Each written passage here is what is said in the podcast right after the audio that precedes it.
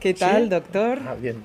Bien, eh, bueno, es nuestra segunda sesión con Skynet Science, hablando del tema del antienvejecimiento. Ya estuvimos la semana pasada. Normalmente nuestros directos son todos los, todos los miércoles por la tarde, pero esta semana hemos cambiado al martes. Vamos a hacer un poquito de repaso, eh, si, te parece bien, doctor, eh, sobre el tema. Bueno, perdón, no he presentado, es el doctor Los Certales, eh, que nos acompañará cada tarde aquí en Skynet Science. Y ahora vamos a hacer un poco de repaso respecto a lo que estuvimos hablando de la, semana pasada. Hicimos una pequeña introducción de lo que era el tema del antienvejecimiento, introducimos también el tema de la genética, hablamos de cuánto podría vivir un ser humano el doctor nos dijo que un ser humano podría llegar a vivir, eh, eran las teorías de otro doctor, pero que podría llegar a, a vivir sin intervención del gen hasta 300 años. Nos sorprendió Correcto. a todos, eh, una locura. Esto es el límite genético, sí. al final nadie dura esto, pero al final aquí en Skynet Science lo que nos interesa es cómo el tiempo que vivamos, ¿no? eh, si son 100 eh, al final conseguir nuestra máxima eh, potencialidad. En esta, con máxima energía, digamos, ¿no? que podamos vivir con máxima energía en ese tiempo de vida. Pero bueno, también está el, tema del tiempo, ¿no? el input del tiempo, también es importante vivir mucho. Eh, también estuvimos hablando de cómo eh, introducimos el tema del antienvejecimiento con una persona que eh, al final no tenía ninguna patología previa, ¿no? para hacer, para empezar desde lo más sencillo. Y hablamos de temas pues como eh, la, el lifestyle, sí. eh, la alimentación, suplementos, el tema de inmunoterapia, también hablamos de los tóxicos, todas estas cosas, todos, todos estos ítems al final afectan a eh, vivir con más o menos calidad de vida. ¿Correcto, doctor? Correcto. Y al final un poco eh, llegamos a la conclusión de que el punto medio, que al final sí. es un término que introdujeron los filósofos griegos, griegos. también es, es, es la importantísimo. Medio, la mediocridad dorada, o sea, Aristóteles hablaba de la mediocridad dorada, ¿no? que es un poco un término, es decir, ni tanto ni tampoco, ¿no? un poco buscar ese punto de equilibrio en el cual te puedes desarrollar al máximo, ¿no? Porque si vas a, a, cualquiera de los extremos, demasiado poco, demasiado, va a provocar problemas. En cambio, en el medio es donde tenemos el... Correcto, el, el punto medio siempre. Entonces, bueno, eh, invitamos desde aquí, ¿no? A todo el mundo que le apetezca, pues poder profundizar un poco más en eso que estuvimos hablando el otro día, viendo, metiéndose en nuestra cuenta de Instagram eh, y viendo el vídeo. También nos podéis encontrar en YouTube y, y, nada, y hoy pues tenemos de nuevo otra nueva sesión donde vamos a hablar de nuevo de antienvejecimiento. Correcto. Porque es un tema que mmm, podríamos hacer vídeos y vídeos y vídeos, que es lo que pretendemos hacer y, y no, se, no, se, acaba nunca. Yo, doctor, hoy me gustaría hablar del tema de la inflamación. Creo Correcto. que es un tema que, que, afecta muchísimo al envejecimiento. Sí. La inflamación. ¿Qué es primero de todo? Bien, significa que el, el para entendernos, ¿no? o sea, vamos a diferenciar porque la inflamación uh, aguda, o sea, la inflamación de una contusión, una sobrecarga, que todo el mundo lo habrá sufrido en su vida o después de haber sufrido un traumatismo, pues hay una inflamación localizada. Eh, no es este el problema, o sea, porque esta inflamación se va a resolver y va a dejar acabar y punto, ¿no?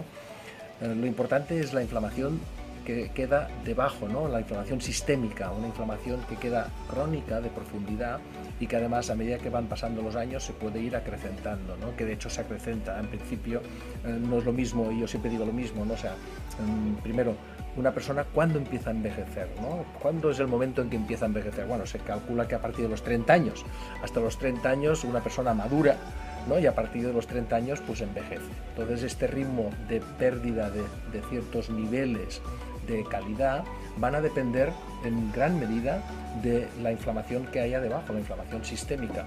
Por eso algunas enfermedades crónicas, que no hemos hablado todavía, pero algunas enfermedades crónicas nos van a producir algún tipo de disfunción en la inflamación sistémica y van a cortar las expectativas de poder alcanzar estos niveles de 300 que, ya digo, el 300 es como un nivel genético, ¿no? Uh -huh. es como decir, una persona mide metro 70 ¿no? o metro 65 pero uh, ¿cuál claro. sería la posibilidad genética? Pues a lo mejor la posibilidad genética es de alcanzar los metro 98 o, metro, o 2 metros 10. y en cambio se ha quedado metro 65, ¿no?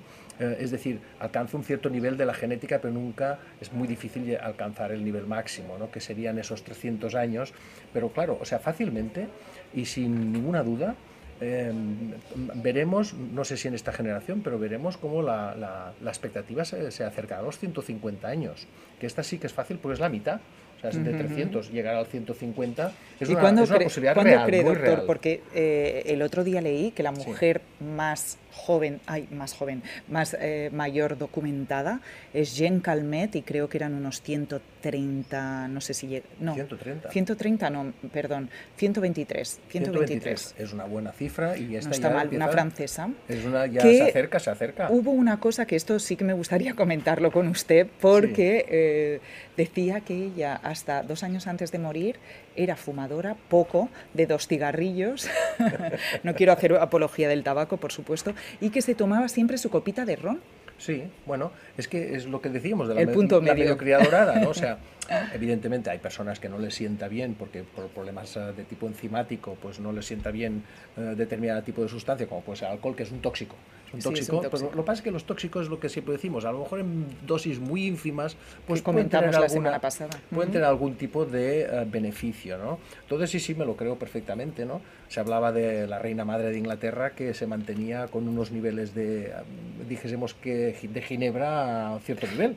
Hombre, y alcanzó una edad respetable. La verdad es que ciento y pico, 101, 102, si no recuerdo mal. Y, por tanto, y dices, bueno, em, vamos a ver, entonces el alcohol es muy malo. Hombre, sí, es un tóxico, lo que que es la cuestión de los excesos, ¿no? O sea, que el, exceso sí que es perjudicial. Y, por ejemplo, una persona, ¿y cómo es que una persona abstemia? Bueno, pues a lo mejor una persona abstemia a lo mejor no alcanza los niveles tampoco de un cierto nivel un cierto nivel. ¿eh? Es que ahí está la cuestión, ¿no? ¿Dónde empieza, ¿Dónde empieza el nivel tóxico y dónde acaba el nivel que puede ser estimulante del sistema? ¿no? Eh, realmente son cifras muy pequeñitas, ¿eh? son cifras muy, muy limitadas. Eh, en España, sistemáticamente, aquí tenemos una cierta, por, pero generalmente es vino, es un, son niveles de alcohol bajos, o sea, de, de alcohol blando, ¿no? Dijésemos, ¿no? no es alcohol duro de más de 30 o 40 grados, sino que es alcohol blando. Aquí somos aficionados a un alcohol más blando, de forma... Y nuestra expectativa de vida es, superior a... Eh, y el vino tiene, resveratrol, ¿no? Que el resveratrol, es anti... No, no, y, además me parece que en, expectativa de vida en Europa somos de los mejores países. Sí, bueno, el otro día estuve mirando el ranking mundial de personas mayores de 100 años. Sí y España es el segundo. O sea, algo tendrá que ver. Primero, primero Japón y después España. Es curioso. Algo, tendrá que ver. aparte de las blue zones, ¿no? Las zonas estas donde... De Dan Bruegel, Exacto, donde hay mm, personas excepcionales que la mayoría de la población alcanza niveles muy altos, ¿no?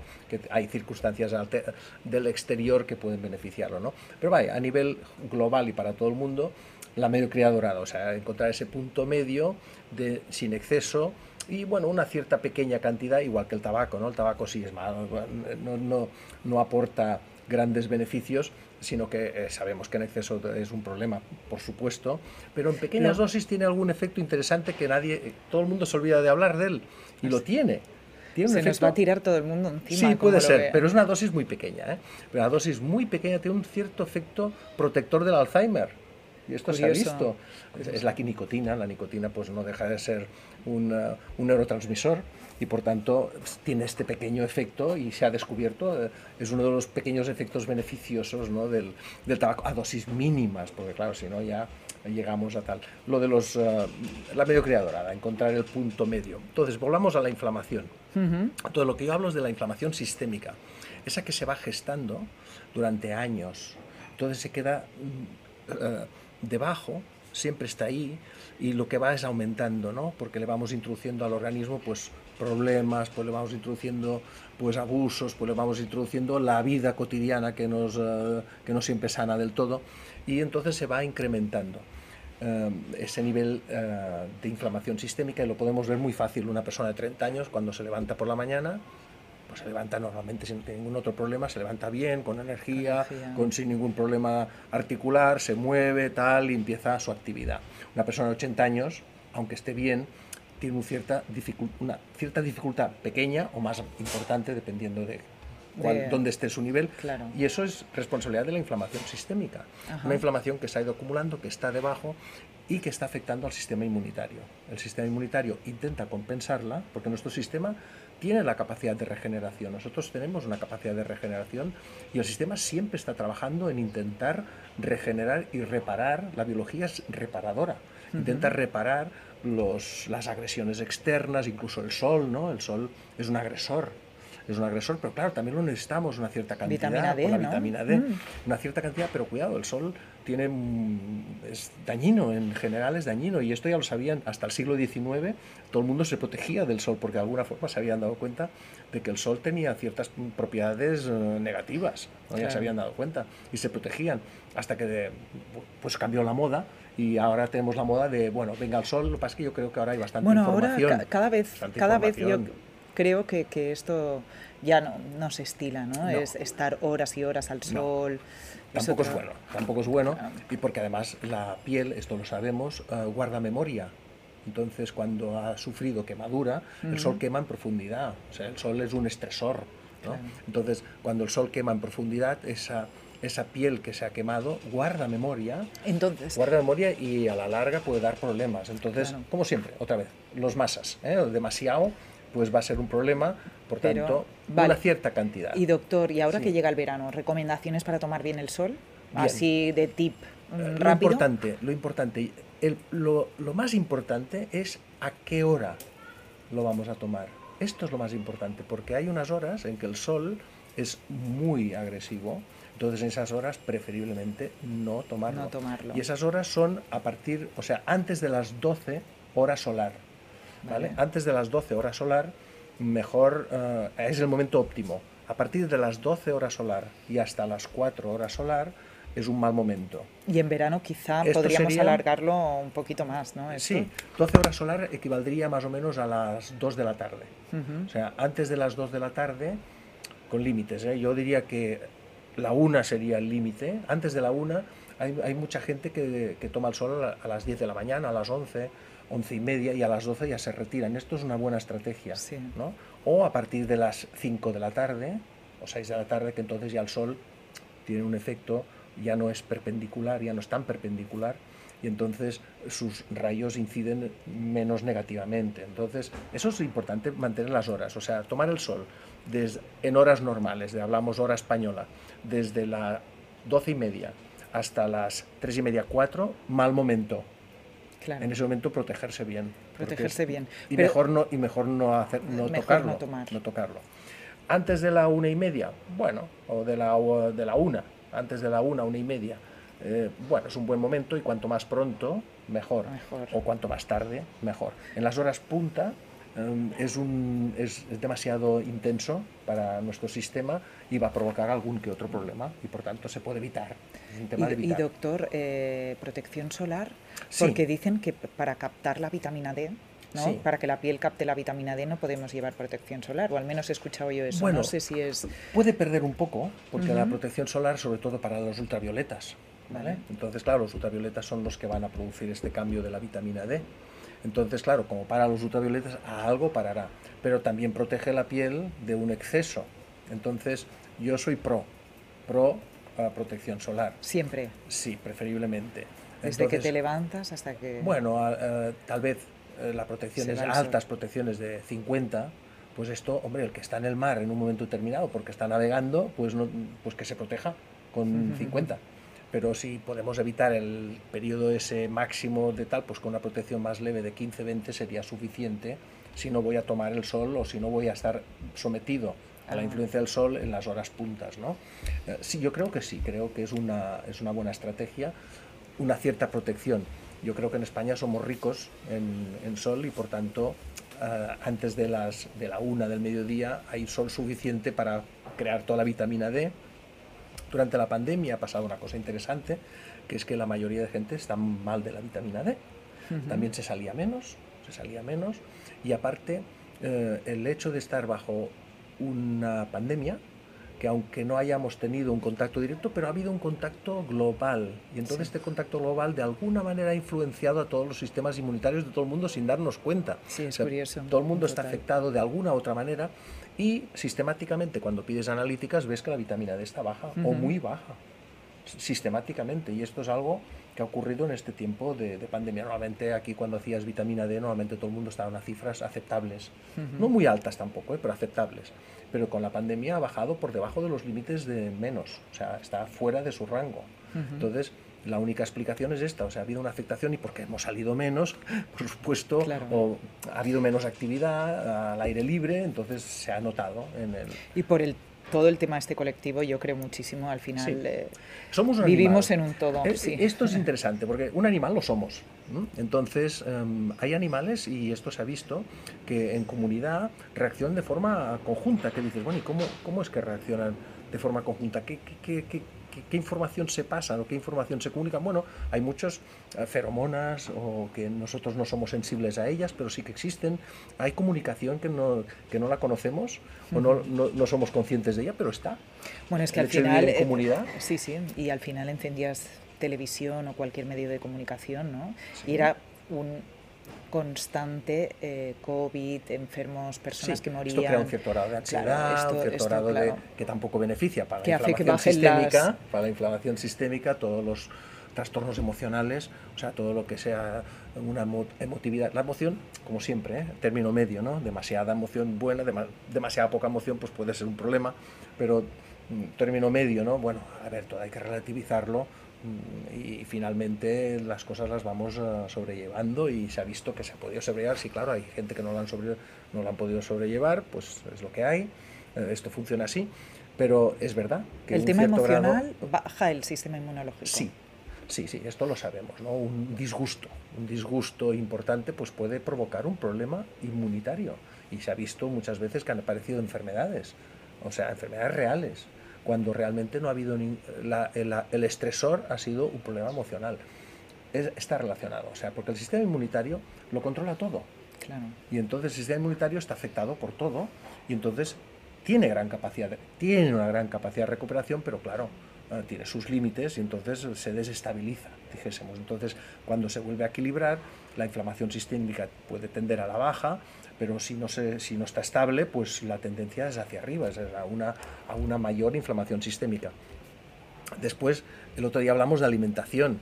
Claro, la alimentación también va a influir en la inflamación sistémica. Ahí ya se sabe hoy en día, ¿no? Hay alimentos que son más proinflamatorios y... Que es lo que estábamos hablando hoy, ¿no? El, tema de la inflamación. Temas básicos que afectan a la inflamación. Bien, estilo de vida, evidentemente. Que está totalmente relacionado con el sistema inmune, claro, el estilo de vida, estilo de vida, la forma en que nos tomamos las, lo que nos ocurra a lo largo del, de, los life events, ¿no? que hablan los americanos a life events, ¿no? pues las cosas que nos van a ir ocurriendo y después lo que nosotros hagamos ¿no? también, o sea, un exceso de deporte pues crea una, un pH ácido, entonces, y además crea un, un mayor grado de inflamación. Eh, por tanto, en extremo, una pequeña cantidad, pues bueno, el cuerpo la, sobre, la, sobrelleva y no pasa nada. De nuevo el punto medio. La, Una comida excesa, por ejemplo, se sabe hoy en día, ¿no? Pues las carnes rojas en exceso pues son dañinas, son dañinas. Pero hay que buscar ese punto, ¿no? No tanto ni tampoco tampoco, ¿no? Un poco en el medio, ¿no? Entonces, pero sí, en una, una alimentación muy rica en proteínas de, de origen animal, pues eh, nos va a aumentar el sistema inflamatorio de base. Entonces, eso nos va a cortar la expectativa de poder llegar a la máxima potencia eh, hasta el final, ¿no? Entonces, eh, moderación es la palabra, es cantidad y calidad de moderación. Una moderación, esto sería la clave. Y después, todo lo que agreda al sistema inmunitario, pues infecciones que vayan ocurriendo o tener, a veces ocurre, ¿no? Pues personas que tienen mal estado la boca, ¿no? Esto es un problema, porque estás creando una inflamación crónica basada en una infección que, que está ahí y, Las mucosas, está, ¿no? del cuerpo está produciendo un continuo Hoy en día yo creo que esto lo llevamos bastante bien el siglo pasado, el siglo XX y el siglo XIX, sobre todo el siglo XIX, había muchos problemas derivados de un mal estado de cuidado de la boca. Lo normal es llegar a una persona a los 60 años y no tener ningún solo diente suyo. Claro. Los iban perdiendo porque se iba inflamando, iban perdiendo, se infectaban y esto era una, ah, ah, un estímulo negativo de cara al sistema inmunitario. Todo lo que nosotros hagamos que perjudique a nuestra salud, a nuestro sistema inmunitario, nos va a incrementar la inflamación sistémica. Pero es verdad que la inflamación sistémica hay algunos tipos de oligoelementos y algunos tipos de complementos alimentarios que son capaces de mediarla y capaces de bajarla. Y entre ellos está el omega 3. ¿Ah, sí? Sí. El omega 3 es una, es una partícula que lo sabemos, que tiene un efecto mm, neuroprotector y tiene un efecto que baja el índice de inflamación sistémica todo relativo, ¿no? Porque no vamos a inflarnos a omega 3 tampoco. Es una Pero es mejor suplementarse o se puede, se es complicado, ¿eh? Es complicado. A través de la dieta, porque están los pescados azules, sí, cierto. Eh. Cierto, pero hay un pequeño factor. Eh, sí que se puede con la dieta, sobre todo las de origen vegetal. Eh, el pescado tiene un pequeño inconveniente, que esto es un tema de conversación largo, porque la omega 3 lleva un contaminante natural, un contaminante natural que se llama ácido fitánico. Y el ácido fitánico que está en el, en el aceite de pescado, ¿vale? de fitosplanta, el ácido fitánico le quita potencia al omega 3. Entonces, por tanto, todo, y, no solamente del, pescado, eh, el omega 3, por ejemplo, dentro de la leche, puede haber omega 3, pero es que resulta que la leche lleva mucho ácido fitánico. Mm, entonces, claro, contrarresta el efecto. los omega 3 de origen vegetal, en este caso, serían más apropiados. ¿no? Por eso las nueces, ¿no? que llevan una cantidad de, de omega 3, o los frutos secos, tienen una cantidad de omega 3 y no llevan o llevan poco contaminante de ácido fitánico, serían una ayuda, ¿no? O suplementarlo. Que suplementarlo. ¿Cuánto más o menos recomienda y cuánto tiempo? Eh, no, aquí aquí habría variedades. Yo siempre los, eh, todos los complementos alimentarios hay que tomarlo de una forma de decir, bueno, vamos a hacer una tanda, para dar una tanda, que son 3-4 meses. 3-4 meses. meses. Y, una, un, es que una, una cápsula al día. es que ah, depende, porque hay muchas potencias, ¿no? Hay algunos que son más potentes, otros y depende de si buscamos solo una pequeña protección, pues cualquiera valdría una pequeña protección y tomarlo, pues cuatro, seis meses al año sería suficiente para dar un cierto plus, ¿no? O suplementarlo con dieta apropiada que sea rica en omega, 3, y que sería de origen vegetal. Entonces el, nivel de ácido citánico es más bajo. Y doctor, normalmente eh, tengo entendido que el omega 3 tiene que mezclarse también con una dosis un poquito más alta de omega 6. ¿Esto es correcto? Sí, hay unas combinaciones, se, ha visto que hay unas combinaciones que son como más... Mm, el, sistema, nuestro sistema metabólico es el que va a mover, em, que yo siempre lo comparo a, la cocina, ¿no? Cuando vamos a cocinar, ¿no? vamos a poner un fuego y vamos a poner toda una serie de elementos, entonces se van a producir toda una serie de reacciones químicas. Esto es el metabolismo. Nuestro metabolismo funciona así. Entonces se van a producir una serie de reacciones químicas y se ha visto que unas combinaciones hacen que sean más efectivos los efectos protectores cuando se, cuando se combinan con, otros omegas. exacto. Entonces em, hay que, buscando más o menos sin tener que ser muy, muy, muy específico, después tendríamos que buscar qué buscamos, ¿no? O sea, yo no, solo quiero suplementarme solo para tener, bueno, pues una combinación más o menos apropiada y es tener en cuenta eso, una tanda, pues porque no tengo nada. Nosotros utilizamos a veces en clínica, o sea, para problemas de tipo neurológico, utilizamos dosis más altas de omega 3, pero ya estamos buscando un efecto neuroprotector, ¿no? Estamos buscando un efecto... Es que es uno de los efectos, ¿no? De hecho. Es neuroprotector. Entonces, y el resultado ha sido francamente muy bueno, ¿no? Hemos encontrado resultados muy positivos y es una medicación que no es medicación, es prácticamente un complemento alimentario realmente. Claro. Y a nivel externo, piel, uñas... Se eh, beneficia todo el sistema. Es que, claro, estos son sistemas que actúan sobre la inflamación sistémica.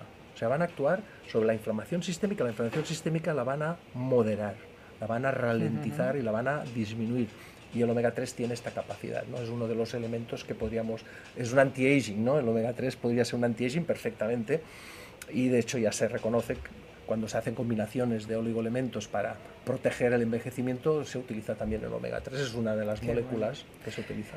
Perfecto. ¿Y qué me podría decir del sueño? ¿no? ¿Nos podemos inflamar si no dormimos bien, por ejemplo? Claro, esto crea el no dormir bien provoca muchísimos problemas porque eh, desde el sistema neurológico, sistema de que claro, estamos incómodos, está, em, el ser humano necesita un descanso.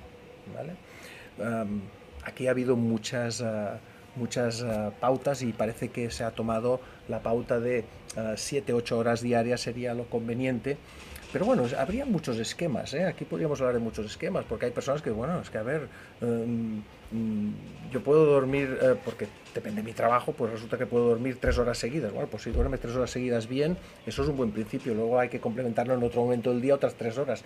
Aquí en España teníamos la, antiguamente una sana costumbre, la siesta, la siesta. La siesta. Yo siempre que puedo la hago, me encanta. Es, como hacer meditar, ¿no? Es que me desconectas mucho. Y no hace falta que sea muy larga. Es verdad que hay algunos que dicen, bueno, yo me hago una siesta con pijama y zapatillas, ¿no? Bueno, bien. El que pueda hacerlo, fantástico, ¿no?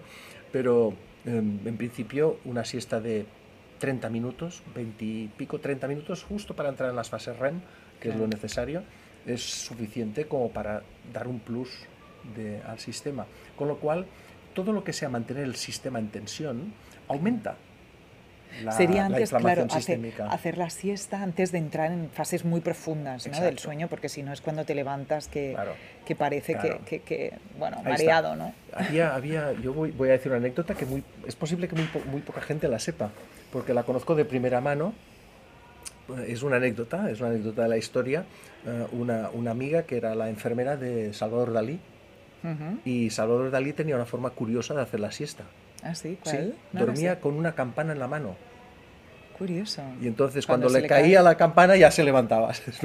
Bueno, es un método curioso, ¿no? porque claro, eso que van a ser 5, 10 minutos, 12 minutos, eh, puede ser que sea un poco escaso, pero bueno, tenía este método, me pareció muy curioso, por eso curioso, Dalí. Hace poco estuve en Porligat, en su casa, ¿Sí? Ah. y vi, eh, justo tenían una ventana preciosa, ¿no? que, se, que bueno, y él decía que era el primero en ver salir el sol en España, porque justo estaba como lo había estudiado él para... es posible. Y él Sale por el este. Bastante, en el este. Em, eh, metido con todo el tema este de los ritmos circadianos, etcétera, que le interesaba muchísimo para poder dormir. Sí, sí, es posible. Creo que dormía bastante mal, tengo entendido, pero bueno, sí, sí, no, no, al final no te interesa una cosa si duermes bien, ¿no? Claro, pero sí, se recomienda un descanso, yo diría que entre una persona adulta, entre 6 y 8 horas, más o menos, hay quien necesita un poco menos, hay quien necesita un poco más, esto va por metabolismos. Hay metabolismos que precisan un poco más de descanso y hay metabolismos que necesitan un poco menos, ¿no? Es un poco individualizado. Un promedio pues las ocho horas que dicen, pues podría ser un promedio, podría ser una cifra aceptable. Entonces, por eso, Napoleón, por ejemplo, Napoleón decía que solo los em, disminuidos necesitaban dormir más de tres horas. Bueno, es un poco salvaje la idea, pero él dormía en cualquier sitio, en cualquier momento, pum, y se quedaba dormido, y dormía pues 40 minutos, y seguía. Y a lo largo del día, pues dormía tres o cuatro horas repartidas a lo largo del día. Entraba en fase REM, entraba en fase REM, pero lo hacía incluso montado a caballo, se quedaba dormido, montado a caballo y dormía ahí. Pues claro, nadie le seguía porque mm, era peculiar, ¿no? El, el, personaje. Bueno, y bueno, finalmente mm, le funcionaba, ¿vale? Pero yo creo que esto genera, si es, si lo cortamos tanto, ¿no? Puede generar mayor mayor impacto sobre nuestra inflamación sistémica. Entonces, por tanto, bueno, yo creo que eso es, sería un extremo de demasiado. Entonces, no, yo es que necesito dormir 11 horas diarias. O me parece que eh, ahí están los límites, ¿no? ¿no? Hay gente que dice necesito 8, otros que necesitamos menos. Sí. Pero al final es cuando tú te levantas y te sientes reparado, ¿no? Porque a veces no sé si le pasa, doctor, pero duermes siete horas y, te levantas fatal y otros días duermes seis, ¿no? Esto tiene que ver con la reparación del cuerpo y las fases, supongo, ¿no? Reparadoras. Y el estado del momento y mucho, mucho que ver con la excitación que tenga la persona de, pues si tiene que elaborar yo recuerdo que a mí personalmente me ha ocurrido de que tengo algo me voy a dormir pensando que tengo que hacer algún tipo de, informes o todo informes o algún tipo de trabajo y me voy a dormir pensando en esto y pongo el despertador lo pongo pronto a las pues antes de a las 6 de la mañana pues antes de las 6 de la mañana ya me he despertado porque voy a hacer porque tengo en mente hacer este trabajo no o sea y pero bueno, esto llevado sistemáticamente podría ser un problema. Si puntualmente lo hago, no pasa nada. Esto es el mensaje yo quiero que, que quedar, ¿no? O sea, si que puntualmente eh, yo hago un exceso, bueno, vale, de acuerdo, es aceptable. ¿eh? Pero que la norma sea la mediocridad, la, mediocridad dorada. Entonces, para, para resumir, ¿no? Así, técnicas fáciles para no inflamarse o, para evitar la inflamación. Dormir bien, comer bien, usar algún suplemento, hacer deporte pero no mucho, es decir, moverse, tener buenas relaciones sociales y mentalmente eh, despierto y ágil, ¿no? lo he resumido, sería un poco esto. Y ahora, y esto ya lo, dijo, lo dijo Hipócrates hace, o sea, mil años antes de Cristo. Claro, sí, sí al final... No nada. Todo esto se ha puesto muy de moda, pero al final... Es antiguo. No sí, no hemos inventado nada. Pero en cuanto a ahora, en la actualidad, ¿no? Las, eh, ¿Alguna técnica que se utilice antienvejecimiento? Ya aparte de estas, ya estoy, digamos, inflamado. Bien. ¿Qué puedo hacer? ¿Por dónde empiezo? Algo muy sencillo. Sé que hay muchas cosas que decir aquí, pero empezamos por lo más sencillo. Mm, bien, lo más sencillo es identificar cuáles son los elementos críticos, o sea, la alimentación que llevo, el estilo de vida que llevo, el tipo de, tal, y, tal vez la alimentación, la alimentación es bastante importante, o los suplementos, ¿no? que voy a suplementarme, yo sé que un nivel de Q10 que va, esto va a beneficiar el alfa lipoico, el ácido alfa lipoico, es un elemento clave, clave en la inflamación sistémica entonces, pequeños suplementos de, alfa lipoico, o sea, se ha visto esto, se, sabe a nivel internacional, pues esto va a bajar la inflamación sistémica y es fácil, es por vía oral, se toma por vía oral. Estas son cosas fáciles que se pueden hacer. Y estudiar un poco eh, mi estilo de vida, o sea, qué es lo que estoy haciendo, qué estoy consiguiendo, dónde estoy, un poco pensar un poco, ¿no? Vale. Eh, eh, siempre hay que tener un tiempo para reflexionar y para pensar en qué es lo que, qué es lo que estoy haciendo, ¿no? O sea, eh, y ese momento de reflexión es el momento de decir, a ver, ¿qué es lo que quiero conseguir? ¿no? ¿Y cuál es el objetivo? ¿no? Mm, y entonces, si mi objetivo es, pues quiero ir hacia allí y quiero llegar a esto, bueno, entonces tengo que poner los medios, entonces ir corrigiendo, ir corrigiendo medios, ¿no?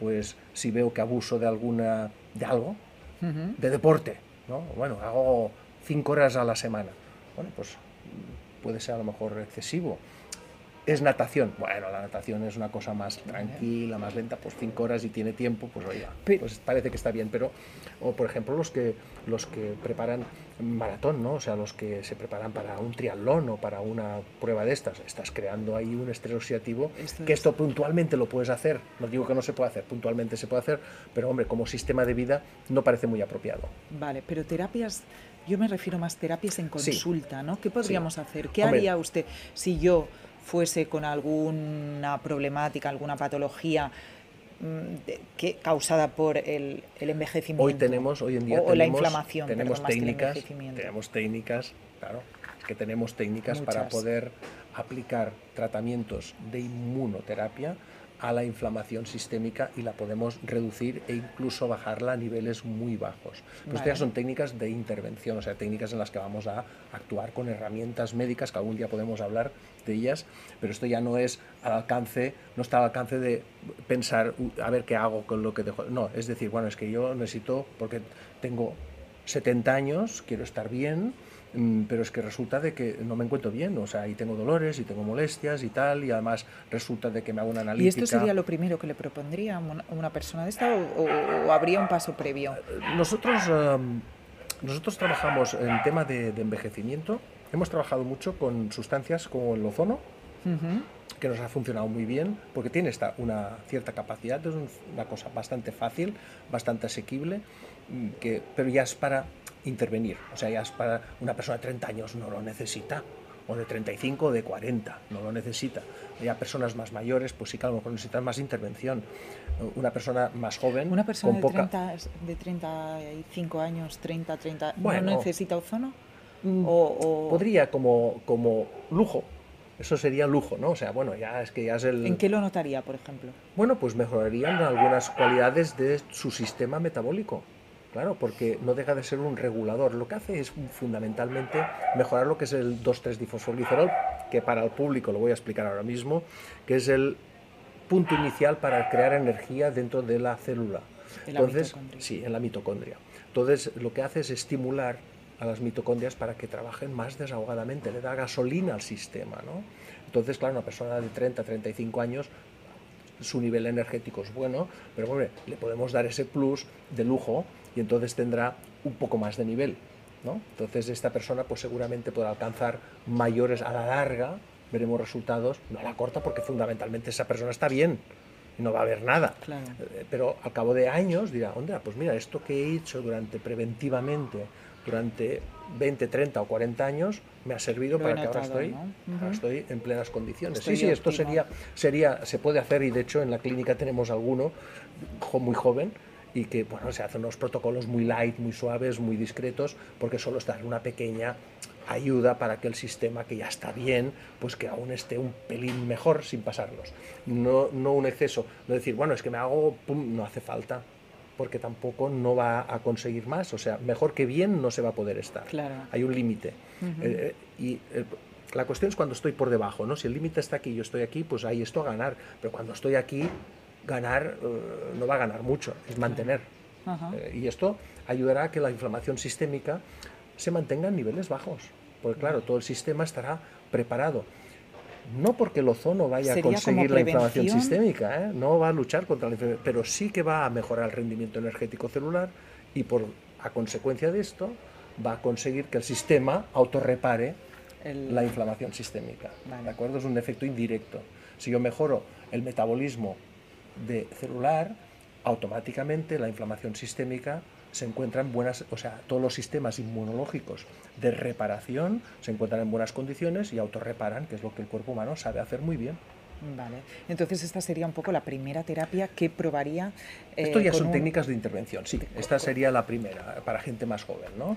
Gente más joven o gente más mayor, pero con patologías no muy graves. No muy graves. Esta sería una herramienta muy útil, muy cómoda, fácil y asequible. asequible. Entonces, si ya hay más nivel y ya tenemos ya más patología y es una persona más mayor, pues tendremos que intervenir sobre el sistema inmunitario modulando lo que esto ya es un poco más complicado. Vale, este lo dejamos para otro día. ¿Qué tal si lo dejamos para otro día? sí. Bueno, pues doctor, eh, ha sido un placer volver a estar una tarde más aquí con, con, usted charlando de temas de antienvejecimiento y nada, es, nos vemos la semana que viene. Fantástico. ¿No? Nos vemos.